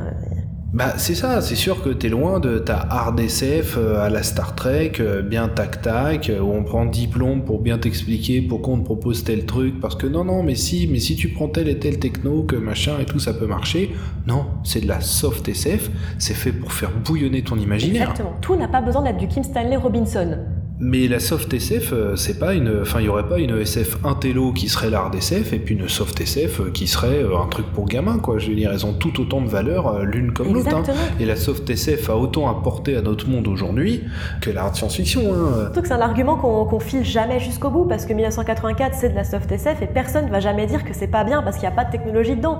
Bah ouais, bien sûr. c'est pas, pas un argument qu'on va filer jusqu'au bout, tu vois, et c'est assez. euh, Oui, ça, ça a pas besoin d'être logique, en fait. Ça a besoin d'être logique dans son univers, ça a pas besoin d'être logique par rapport au nôtre. Bah, d'autant plus que la soft SF, euh, à nouveau, elle stimule l'imagi- l'imaginaire, donc elle brise les codes, donc elle fait des propositions fortes. Tu vois, la première tablette tactile de l'histoire du cinéma, on l'a eu euh, dans un film de soft SF. La soft SF permet de libérer un peu aussi les, Les préjugés, ouais. Ouais, ouais, ouais. D'aller au-delà de ce qu'on connaît aujourd'hui. Plutôt que de projeter simplement ce qu'on a aujourd'hui Mhm. dans le futur, euh, ça atteint forcément ses limites à un moment. C'est-à-dire que quand on faisait ça au 19e siècle, bah, on faisait du steampunk. Ah bah aujourd'hui, on est, enfin le steampunk, on est tout sauf dans une proposition de hard SF quoi. Mhm. Alors qu'à l'époque, c'était ça l'hard SF, c'était fait. prendre la technologie d'aujourd'hui, s'imaginer des trucs en cuivre, en vapeur, parce qu'on connaissait que ça. Ça évolue avec. Elle est plus cohérente parce que finalement elle vieillit très vite. Voilà. Et aujourd'hui, ça devient de la soft SF parce que ça. parce que ça fonctionne plus. Ou alors elle est très ancrée dans une époque et dans ce cas-là ça peut fonctionner. Par exemple Seul sur Mars, elle va toujours plus ou moins fonctionner parce que ça sera très ancré dans euh, les années 2010 par exemple. Dans ce cas-là ça restera toujours à peu près cohérent. Mhm. Mais quand ça va vraiment donner une proposition sur le futur et qu'on va arriver, parce que le futur c'est demain, et qu'on va se dire ah ouais non mais en fait c'était pas du tout comme ça quoi. C'est il y, a il y a plein de propositions aujourd'hui en RDSF et au final elles sont elles sont toutes assez relativement les mêmes et je suis pratiquement sûre que ce sera pas ça qu'on aura au final. Ouais, bon, ce qui empêche pas que l'art SF c'est super intéressant, Ah, qu'il y a super plein bien, de trucs géniaux. euh, Attention. euh, on, je suis abso- on est absolument pas en train de dénigrer. Hein. Du tout, bah, on serait les derniers pour pouvoir le faire. Ouais, c'est clair. Mais euh, disons que voilà, on revalorise un peu la soft SF, particulièrement euh, quand on est dans des périodes comme celle qu'on est en train de vivre en ce moment et qu'on a déjà vécu dans les années 70, qu'on a déjà vécu à la fin des années 80, c'est-à-dire dans des périodes où se projeter dans le futur, c'est pas forcément imaginer quelque chose de nécessairement meilleur que maintenant quoi. Et c'est là que la soft SF elle a une super carte à battre parce qu'elle elle te fait une proposition qui n'a rien à voir avec l'avenir tel que tu te l'imagines maintenant. Hé Les renforts sont en orbite et ils me demandent votre niveau d'armement. Je leur réponds quoi? Qu'on n'a pas grand chose et qu'on est chétif. Surtout eux Bah, le bouquet avait pas une arbalète laser Quoi? N'importe quoi? Ah bon? Ah, j'étais certain. Ok. Je me souviens bien de la promotion de ce film à l'époque. Et je me souviens bien que je comprenais pas du tout quel film on me proposait. Je voyais des affiches avec une arène qui me rappelait, moi, nerd de Star Wars, la bataille de Geonosis dans l'attaque des clones. J'avais l'impression de voir que c'était de la science-fiction, mais je voyais euh, des combats à, cheval, euh, des, combats à l'épée, etc. Je, je comprenais pas du tout ce qu'on me proposait à l'époque, même quand j'ai vu les bandes annonces. hein. Après avoir vu le film, je me suis rendu compte que Disney ne, savait absolument pas comment vendre ce film. C'était comme si le projet avait maturé avec euh, la prélogie et l'idée de proposer quelque chose d'épique, un, peu, comment dire, un peu péplum galactique. Pulp, ouais. Voilà, très pulp, exactement, c'est- tout à fait ça. Mais que comme Avatar est arrivé entre-temps, on a voulu renverser un peu le truc et essayer de le présenter aussi comme quelque chose qui pourrait plaire aux fans d'Avatar. C'est exactement ça. Et ils ont vraiment pas su quoi en foutre de ce film. Et c'est étonnant parce que quand tu mets 250 millions de dollars, 250 millions de dollars en 2012, c'est pas rien comme budget. C'est hein. vraiment énorme. colossal. hein. Euh, c'est étonnant que, que tu saches pas comment le vendre en fait. C'est c'est Et vraiment même bizarre. les gens qui connaissaient le projet à l'époque ne savaient pas ce que c'était, parce que moi j'avais déjà lu les livres à l'époque, et John Carter, ça ne me disait absolument rien. John Carter of Mars, ça aurait pu me dire quelque chose. Mais Off Mars, ils l'ont ils l'ont viré parce que ça pouvait enlever le, le- le visionnat euh, féminin. C'est- C'était le résultat de leur, euh, leur focus group. Oui. Comme quoi, c'est le marketing, c'est pas toujours très Mm. très fun. Mais même moi qui connaissais, comme beaucoup d'autres personnes qui connaissaient le bouquin, comme ils n'ont pas fait de promo sur le fait que ce soit l'adaptation de Edgar Rice Burroughs, et comme ils ont viré une partie du titre, et ben ça ne voulait plus rien dire. Ils auraient peut-être dû l'appeler le cycle de Mars. le cycle quoi. de Mars. Mais le cycle de Mars, le problème, c'est qu'on attendait peut-être que c'était une trilogie, peut-être. L'idée de cycle, ça aurait voulu dire qu'il y en aurait eu plus. Bah, c'était leur projet, hein. C'était leur projet, c'est vrai.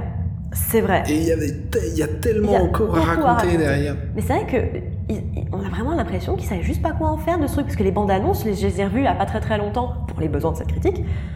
Et euh, bah même en sachant de quoi le film parle, euh, c'est fouillis quand même. Après bon, les les bandes annonces de Disney en règle générale elles sont quand même vachement. euh, Il y a beaucoup de trucs coupés, il y a plein de scènes qui se passent, tu sais pas ce qui se passe, tu sais pas qui est qui, tu sais pas, tu sais pas ce qui se passe. Mais je, je les trouve vachement. Enfin, elles, elles sont pas attirantes en fait, parce que tu finis la bande annonce, tu sais toujours pas ce qui se passe, tu sais toujours pas ce que le film te raconte, tu sais pas qui est ton héros, tu sais pas ce qu'il fout là. Bah ouais, ouais, ouais, tu, tu, tu comprends rien. euh, Il y a des humains, il y a des aliens, il y a d'autres humains. euh, Tu sens qu'il y a la guerre entre les humains, mais il y a des aliens au milieu. euh, puis euh, puis t'as cette, cette espèce d'arène là où tu fais mais c'est quoi ce délire Ouais, ouais, ouais, tu, tu savais pas sur quel pied danser.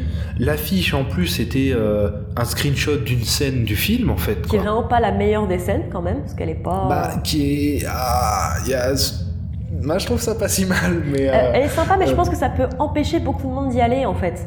Bah, disons qu'elle reflète absolument pas la- l'ampleur du Ils film. vont en dire, ouais, c'est Gladiator avec des gros monstres, super, non merci. Voilà, c'est ça, c'est ça. C'est-à-dire que ça te, ça, puis ça reflète pas du tout l'ampleur du, du film parce que c'est une scène. Bien sûr, Quand tu prends le récit en lui-même qui est proposé, cette Mm. scène-là, elle est presque anecdotique en fait. hein. totalement. Elle est pas si importante que ça et euh, elle a de la gueule, mais elle est pas si importante que ça. Euh, donc ouais, ouais, ouais, là, ils sont vraiment plantés sur la promotion. Mm. Euh, pourtant, ils avaient mis le paquet. Euh, bon, en France, euh, on avait vu des affiches un peu dans tous les sens. Mm. mais Aux États-Unis, ils avaient vraiment mis le paquet parce qu'ils misaient beaucoup sur le public américain. Et ça va énormément desservir le film. En fait, la bande-annonce, moi, euh, elle me rappelle la bande-annonce de Tomorrowland, en fait. Où tu Oui. comprenais, je me souviens Je bien de la première fois que j'ai vu la bande-annonce de Tomorrowland, j'étais au cinéma, je m'en souviens bien. J'ai rien Pareil. compris à ce qu'il présentait. Je me suis dit, mais c'est quoi ce film chelou, quoi? Et pareil, en fait, j'ai l'impression qu'avec Tomorrowland, ils ont répété les mêmes Mm. erreurs, en fait. Exactement. Alors qu'ils auraient pu apprendre beaucoup de, de celui-là, honnêtement. En plus, avec un film comme Tomorrowland, vraiment, qui s'est réussi à se planter, c'est toujours un, un mystère absolu. Ah ouais, Je veux dire, c'est- impressionnant. Et, et je vais te dire un truc assez rigolo, c'est que moi j'ai fait des études de, de commerce slash marketing slash économie. Je fais pas du tout des trucs avec le cinéma, mais j'ai appris que John Carter, c'était un des plus gros fails marketing au monde. ouais, C'était un des exemples que les profs répétaient et re-répétaient et re-répétaient. C'est ils disaient si jamais un jour vous travaillez dans le cinéma, vous prenez John Carter, vous faites l'inverse. Voilà, c'était un prof à moi qui avait travaillé, qui avait travaillé dans le jeu vidéo à l'époque. Il avait travaillé chez Sega et était passionné de pop culture. Il nous avait dit mais voilà, si vous voulez vraiment avoir une leçon de marketing, vous regardez John Carter, vous regardez ce qui a été fait, vous faites, vous faites l'inverse. Et, et le film va se péter les dents, y compris en termes de critiques. hein. Les critiques vont Ah être oui. dures avec ce film. hein. Les critiques sont dures et encore aujourd'hui, ce qu'on disait tout à l'heure, euh, tu vas sur Allociné ou tu vas sur Sens Critique ou sur, euh, sur euh, Rotten Tomatoes, c'est toujours absolument Mm, mm, euh, mm, méchant quoi. Moi, j'ai vu une critique très positive du film. C'est étonnamment, c'est celle d'écran large. Écran Oui, large exact, avait euh, ouais, tout ouais. à fait compris euh, le film, compris le projet, apprécié euh, la proposition, la réalisation et tout. Ils avaient eu, euh, eux, ils avaient euh, attrapé toutes les clés dès le début. Et euh, alors c'est étonnant, c'est avec écran large, j'en ai pas toujours d'accord, mais euh, là je reconnais que eux ils avaient été euh, tout à fait dithyrambiques sur le sujet. Mais c'est Mm. pareil, tu vois, alors, ils ont fait une critique fleuve, et là où t'as d'habitude une cinquantaine de commentaires de je suis super d'accord, je suis pas du tout d'accord, vous êtes nuls, machin et tout, là il y a pratiquement pas de réaction en fait. C'est-à-dire que Mm. je pense que euh, les critiques ont fini de, de détruire le peu d'intérêt qu'avait le public pour ce film. Exactement, exactement. C'est vrai qu'à la base, le public n'avait pas forcément été trop happé, et puis les critiques qui sont sorties tout de suite après ont fait que bah, ceux qui étaient un peu sur, euh, tu sais, on edge, un peu en se Bon, peut-être que je vais aller le voir, et bah, Mm. finalement ont décidé de pas y aller, quoi. Mm, mm, mm. Et puis, euh, comme tu dis, on s'est tellement basé sur Avatar aussi pour faire la promo de ce film qu'ils se sont dit, bah, j'ai vu Avatar, quel besoin Ouais, C'était six mois avant, même pas et puis euh, le cycle de Mars en France, bah, personne l'a lu quoi. C'est un peu ça. Et du coup, euh, moi je me souviens combien de fois j'ai entendu, ouais, non, mais attends, euh, ils ont pompé sur Avatar, ils ont pompé sur Star Wars, euh, machin et tout. euh, et là, Comme, t'es comme là. aujourd'hui, ce qu'on entend avec Dune, avec oh, ils ont prouvé sur Star Wars. Ouais, Ah voilà. Après, tu peux pas reprocher aux gens, ils ont pas la ref, ils ont pas la ref. C'est ça. Qu'est-ce que tu veux faire contre ça? Tu peux que les éduquer le public. Mais Tout pour éduquer le public, il faut que tu aies une promo qui permette ça. Et, il Et faut là- que le public écoute.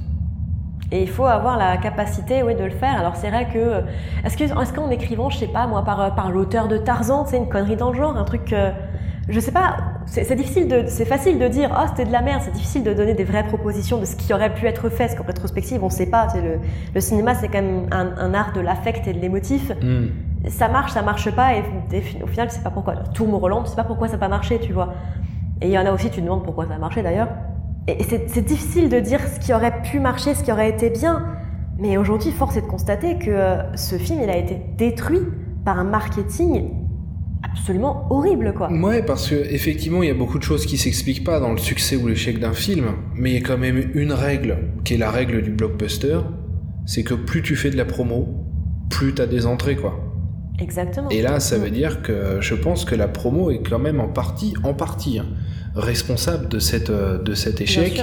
Et puis Disney, en plus, quand un film marche pas, il lâche le film tout de suite. Ils lâchent le film, ils, en- ils continuent pas à essayer de le soulever un Ouais, ouais. peu. Ouais. Ils, ils le soutiennent plus, ils le lâchent, Ouais. comme ils ont lâché Tomorrowland, comme ils ont lâché Solo, comme ils ont lâché Tron Legacy, etc.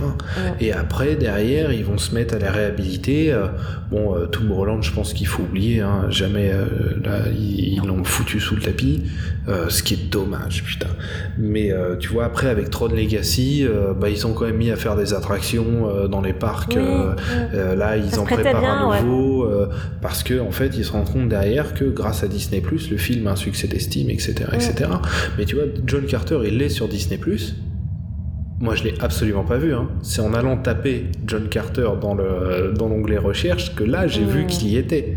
Mais il est euh, il est enfoui au fond du catalogue. Ouais. Alors que euh, c'est la bonne occasion de le tester et de voir Oui. ce qui se passe. de le remettre en. Alors, je sais pas trop comment, comment Disney Plus fonctionne, parce que moi, je l'ai pas, mais mettre, je sais pas, moi, en ce moment, c'est mettre un petit affiche comme ça, comme des fois Netflix fait, ou en fonction de ce que Voilà, tu regardes. ouais. Ouais. Tu, tu le fous là-dedans, tu le fous dans l'algorithme une fois, tu le laisses deux semaines, tu vois ce qui se passe, quoi. Tu payes, tu paies rien. Bah ouais, ouais, ouais. Mm. Ouais, bah d'autant plus qu'avec l'algorithme, c'est pas compliqué. Hein. Disney Plus, Ah bah tous non. ceux qui ont maté les Star Wars, euh, bon, bah voilà, c'est bon, John Carter, c'est sûr, ça va Voilà, c'est ça, même les Marvel. Ouais, même les Marvel. T'as ouais. un truc, t'as des aliens, t'as des batailles intergalactiques. Allez hop, Marvel. C'est- Ouais, ouais, c'est clair, c'est clair. Quoi qu'il en soit, de toute façon, euh, ils ont plus que lâché le film, puisque deux ans plus Ouais. tard, ils ont lâché les droits d'adaptation des films. Donc ils étaient partis pour un vrai projet, hein, un vrai projet de franchise. Ce qui en dit beaucoup de Disney de lâcher une, un droit comme ça, Mm, ça, mm, ça, mm, ça mm. vaut vraiment dire beaucoup qu'ils qu'ils ont vraiment perdu cher. quoi. Ouais, ouais. Et du coup, Edgar Rice Burroughs Incorporated a récupéré les droits d'adaptation cinématographique de John Carter. Euh, deux ans plus tard, ils les ont toujours. Donc on peut euh, peut-être aussi à un moment, euh, et vu comme on est en train, parce que là on est quand même en train d'adapter Fondation euh, d'Asimov, quoi. Donc on est quand même en train de creuser dans les, dans les, dans les fondamentaux de la science-fiction. On pourrait pourquoi pas s'imaginer une seconde vie de John Carter en série télé. Franchement, je serais, je serais très très loin d'être contre. hein. Ça serait vraiment chouette. Ah, moi aussi, je trouverais ça super cool, mais même techniquement, désormais, c'est réalisable. Hein, avec... Bien sûr, t'as as vu le travail qu'ils ont fait sur Fondation? Ah, bah, carrément. Et puis, avec, euh, avec la technologie du stagecraft euh, de Disney euh, qui a été utilisée Mm. pour The Batman, d'ailleurs, on peut tout à fait faire des trucs comme ça, sans aller tourner dans le désert et tout. Donc. c'est un univers qu'on pourrait revoir un jour au cinéma. Là, ça fait 10 ans cette année que John Carter est enterré. Là où personne n'avait la ref avant, maintenant quand une adaptation comme Fondation, etc. arrive sur écran, le public va plus facilement aller chercher justement les refs, etc. On est Tout à fait. en 2012, euh, le geek était pas encore si à la mode que ça, quoi. Maintenant, on est trop à la mode. Ah bah maintenant c'est On fini. est trop à la mode Ah bah oui.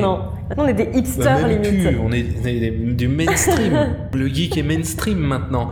Mais ça veut dire aussi qu'on assume un peu plus facilement euh, d'aller euh, Mhm. voilà, d'aller faire des recherches sur un film, sur un univers, etc. On est un peu Tout plus fait. curieux de tout ça, on en parle plus facilement. euh, donc, si ça se trouve, il y a peut-être une fenêtre de tir intéressante pour John Carter en ce moment, via une plateforme de SVOD ou même via un film, quoi. Même si en ce moment c'est un petit peu compliqué euh, pour le cinéma. Moi, moi j'y crois plutôt pas mal. Hein, une seconde vie de, Ouais. du cycle de Mars euh, sur écran. Mais il n'y a qu'à voir, le- voir nombre de séries aujourd'hui qui sont en passe d'être adaptées, notamment sur des jeux vidéo. Pour revenir sur le côté le geek fait vendre, tu vois, t'as Halo, t'as The Last of Us, qui Ouais. va être adapté aussi bientôt en série. Euh, t'as la série Alien qui est en production depuis oui. quelques temps aussi. T'as énormément de choses qui viennent notamment quand même du jeu vidéo, parce que je crois qu'Alien, ça va être un, un truc plutôt Alien Isolation que les Aliens euh, films. Ah, Donc il y a quand même énormément de choses qui vont arriver avec ce côté geek là. Ça prouve que ça fait vendre et ça prouve qu'aujourd'hui, finalement, le truc geek, c'est presque une valeur sûre, entre guillemets, en termes de il y aura un public qui va être là. ouais. Et en même temps, t'as deux types de SF en ce moment. T'as une SF aussi avec Fondation, euh, etc., qui se veut une SF un petit peu plus, euh, un petit peu plus référencée, un petit peu plus littéraire, un petit peu plus issue de la vraie. SF.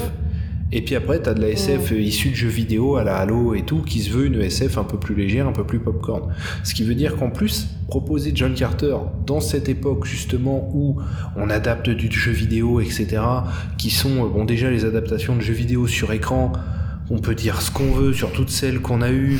Euh, T'en gardes peut-être deux, quoi, sur la vingtaine qui sont arrivées au cinéma ou en série. Alors, alors, alors lesquels je suis curieuse Non, moi, euh, qu'est-ce que je garde euh, de la... Si, je garde le premier Mortal Kombat, quand même.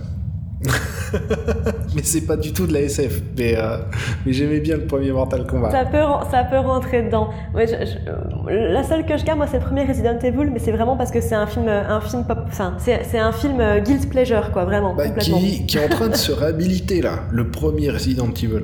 C'est dire le niveau des Oui. adaptations de jeux vidéo au cinéma.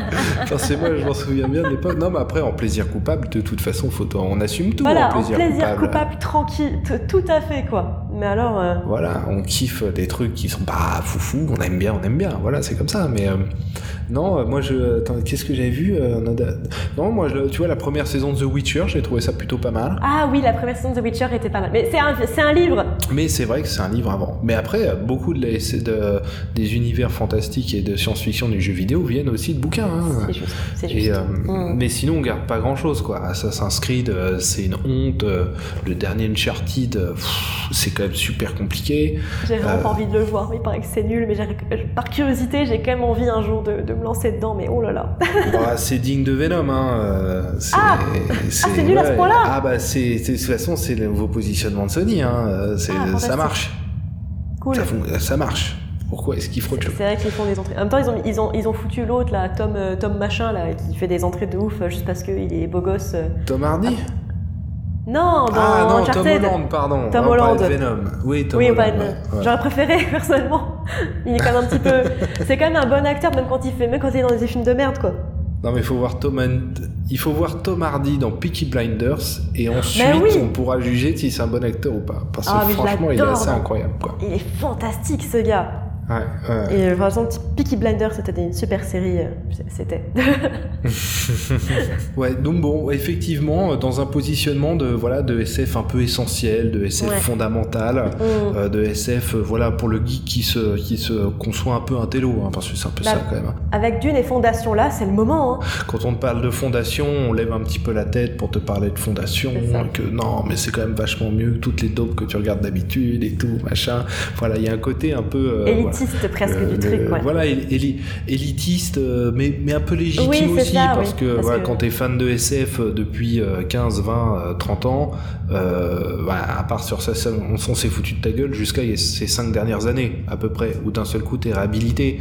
Mais euh, du coup, je peux comprendre qu'on ait ce Oui, réflexe-là. c'est normal aussi. C'est humain. Mais dans cette idée-là, arriver en disant voilà, le bouquin de SF, de soft SF fondamental qui a, qui a bientôt 100 ans, qui a plus de 100 ans, tu proposes ça en adaptation, ouais, ouais, ouais, t'en profites pour dire non, mais Disney, euh, machin, nous on va faire un truc bien. C'est c'est bon moment de taper sur Disney aussi. tu sais. Voilà, c'est ça, c'est- toujours agréable. ça fait plaisir, Euh, c'est gratuit. Et puis derrière, on propose un truc qui peut. Ouais. euh, ouais, ouais, ça pourrait ça le pourrait faire. hein. complètement Ça le pourrait faire. En tout cas, moi, j'ai vraiment, j'aurais vraiment envie de revoir un truc comme ça, parce qu'il y a tellement à dire sur cet univers-là. Carrément. Et ça a été gâché. Et, euh, et je pense que s'il doit revenir, c'est à peu près, voilà, comme tu dis, à ce moment-là où effectivement les, les grands noms de la SF reviennent ou arrivent. T'as Dune, t'as Fondation, c'est le moment parfait Mm, mm, pour, mm. pour eux de revenir. Ça, et c'est aussi le moment où ça commence à avoir une légitimité euh, dans le grand public aussi, dans le mainstream finalement. Parce qu'avant, tu avais la lég- légitimité de oui, c'est c'est les auteurs, c'est les grandes, les grandes littératures et tout ça. Mais on est aussi en train de te dire que oui, mais au film, ça peut être aussi bien. Tu as eu Oblivion par exemple qui a fait ça très Ouais. bien. C'était et un film grand public extrêmement mainstream parce que tu avais Tom Cruise, et en même temps, c'était le film, t'en sors de la salle, t'es mais. Putain, qu'est-ce que je viens de voir quoi Mais en, en bon, tu vois, je, je suis sortie d'Oblivion, j'étais là, mais waouh, qu'est-ce que je viens de regarder Ouais, ouais, dans le fond et dans la forme. Hein. Ouais, c'est ça. Et ça on, on commence à avoir vraiment des films. T'as eu Ex Machina. Alors, je sais pas vraiment si Ex Machina c'était du grand public, je pense pas au final, mais t'as eu des films comme ça où, où- qui ont extrêmement bien marché en salle, qui étaient vendus vraiment pour le grand public, pour les gens qui n'étaient pas forcément fans de SF, et qui ont cartonné parce qu'ils étaient et assez intelligents pour être euh, pas considérés comme euh, de la série B de merde, et assez euh, SF pour vraiment qu'on puisse dire ah oui c'était de la science-fiction intelligente et en même temps euh, suffisamment ouverte pour être accessible à tous quoi. Aujourd'hui on, est capable d'avoir ce mélange de SF intelligente qui te pose vraiment des vrais thèmes et qui te, te- te- te- te- t'explose un peu la tête et en même temps de la SF qui peut être accessible à tous. Même à des gens qui n'ont pas lu Asimov, qui n'ont pas lu Frank Herbert, qui n'ont pas lu Ian M. Banks, mais qui ont quand même euh, bah ouais, qui, qui peuvent avoir, qui peuvent être happés par ces mondes-là, quoi. Je pense que John Carter, ça peut être ça.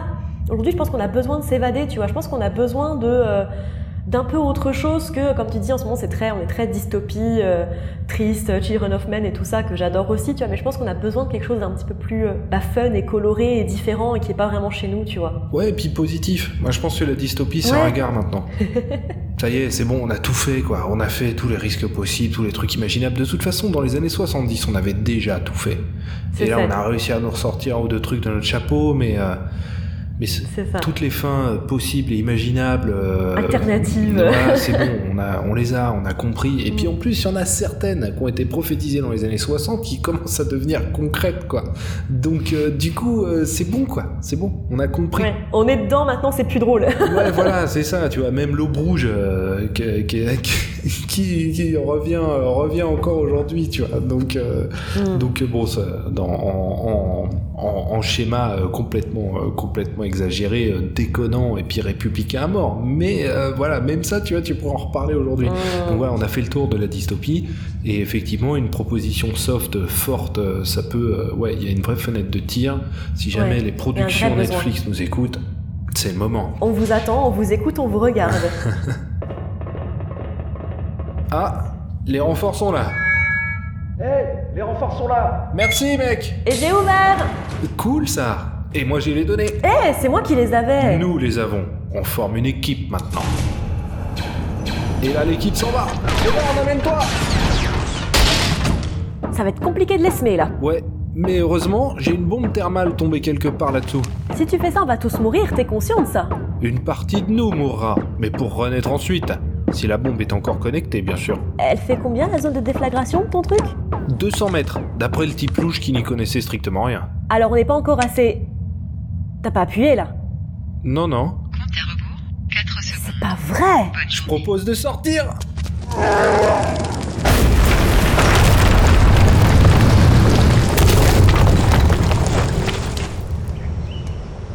Et voilà, qu'on vienne pas me dire que je laisse trop de traces.